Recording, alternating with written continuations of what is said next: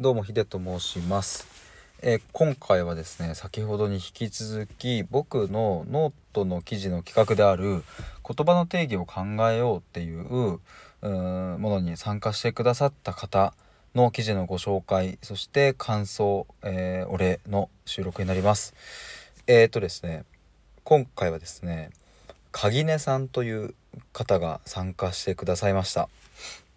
うんと鍵根さんはですね僕のその企画の記事を、えー見つけてくださってそしてえっと記事まで書いてくださるというあのー本当に嬉しかったです。ありがとうございます。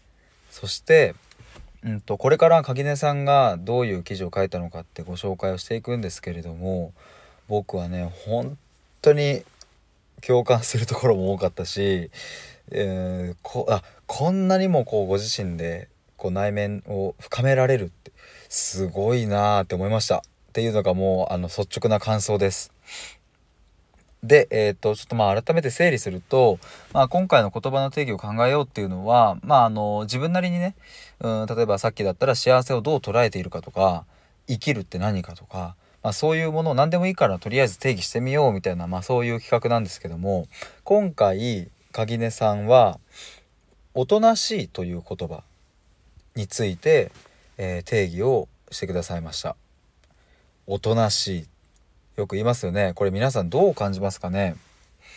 うん。あのまあ影根さんはですね冒頭でえっ、とこんなことを言ってます。ちょっとここから引用させていただきます。子供の頃からおとなしいと何度も言われてきました。大人になってからも頻度は減ったもののやはり言われます。おとなしいという言葉は悩ましい言葉です。一般的に褒め言葉のはずなのに言われるとむしろ傷つく。もちろん素直に喜べる人もいるのでしょう。えなんで傷つくの？意味がわからんと思う人もいると思います。でも少なくとも私はこうやって根に持ってノートの記事にする程度には傷ついてきました。辞書によるとおとなしいを人に対して使う時の意味は1性質や態度が穏やかで従順な様。2騒いだりしないで静かな様。とのこといい意味ですよね。こんな感じでえっ、と辞書の意味を引用しつつご自身の中にある価値観っていうのも出しつつ、うん、最初のこの前提を書いてくださいました。これむっちゃわかるなと思いますね。なんかねそのその言葉によってえーっとそれがいいか悪いかっていうのってぶっちゃけ個人の判断なわけじゃないですか。ね、例えばその鼻が高くてかっこいいねっていう言葉はとある国の人にはものすごい侮辱になっちゃったりするわけで、えー、とおとなしいっていう言葉も嬉しい人もいればそうじゃない人もいる。うん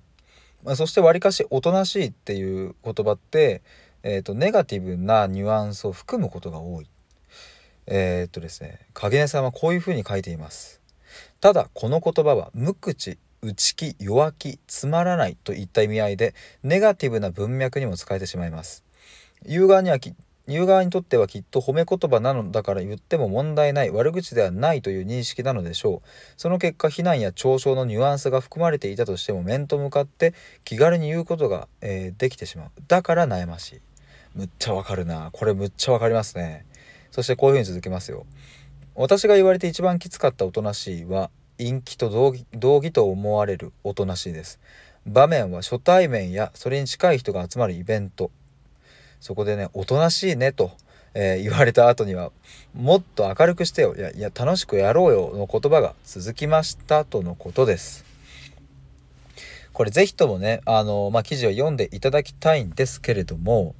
うん、この「おとなしいね」って言った後にもっと明るくしてよとかっていうのってねうんこれは本当になんか身勝手な言葉だなというふうに僕は思っちゃいますし別にね、えー、鍵根さんが、えーそういう状態でいても何らその人には関係がないわけなんでね。それを言っちゃうのはねどうなんだろうって僕はまあ思うんですがまあとにもかくにも垣根さんはそういうご経験を通しておとなしいという言葉に対してすごくうんと、まあ、傷ついたりね、うん、ネガティブな印象を持たれているということでしたね。で僕ですねあのまあちょっとこれ全部読んで紹介したいくらいなんですがまあそれだと時間がないのでねここはすごいなと思ったところをまあちょっとこの後紹介いたします。うんとねここですねこういうふうに書いていますただ冷静になってよく考えてみると決しておとなしいと言ってくる人が問題なのではないような気がしてきました。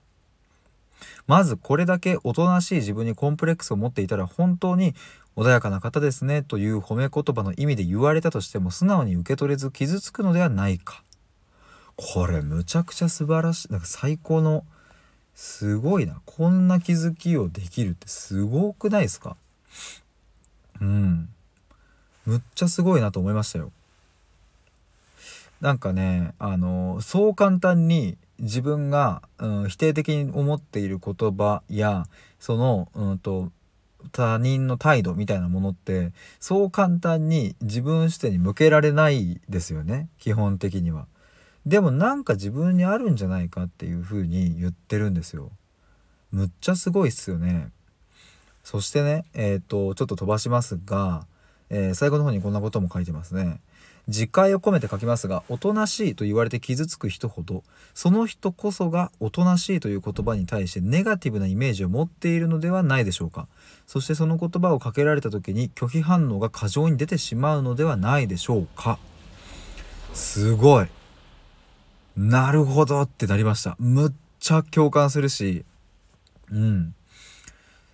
そしてね続けておとなしいのイメージを本来のポジティブなイメージにというのは難しくてもせめてプラスでもマイナスでもないニュートラルなものに変えられれば言われた時の辛さが和らぐ気がしますというふうに書いています。ほんとすごいなって思いました。あの、今回ね、えー、っと、まあ、ちょっと僕全部は紹介しきれないのでね、是非とも僕概要欄に貼っておくので、読んでいただきたいんですけども、今回垣根さんはその僕のこのまあ企画によってね自分の内側にあるものを引き出して掘り下げる機会になったっていうふうにおっしゃってくださったんですけれどもそもそもこういうふうに自分で、うん、内面を見るとかね掘り下げるみたいなことをうん日頃から、まあ、無意識でも意識でもねやられている方なんじゃないかなっていうのを文章を見て感じました。やっぱり自分のうん、自分がねおとなしいと言われてネガティブな反応をしちゃっているっていう自分を客観的に見てそこに何が隠れているのかっていう。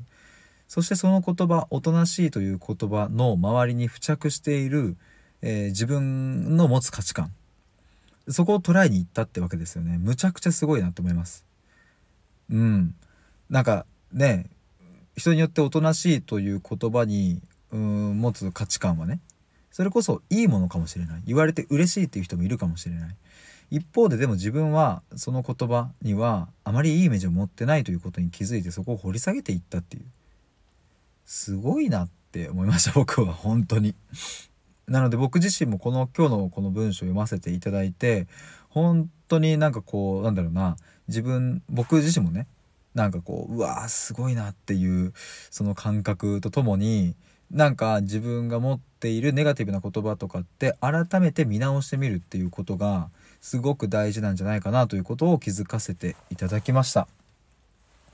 ということで、えー、っと、垣根さん、あのー、今回僕の企画に参加していただきまして本当にありがとうございました。楽しく読ませていただきました。また、あのー、来月はですね、あの愛とは何かみたいな定義を考える企画をやろうと思いますので、またお時間合えばよろしくお願いいたします。ということで、えー、2本目の収録以上でした。ありがとうございます。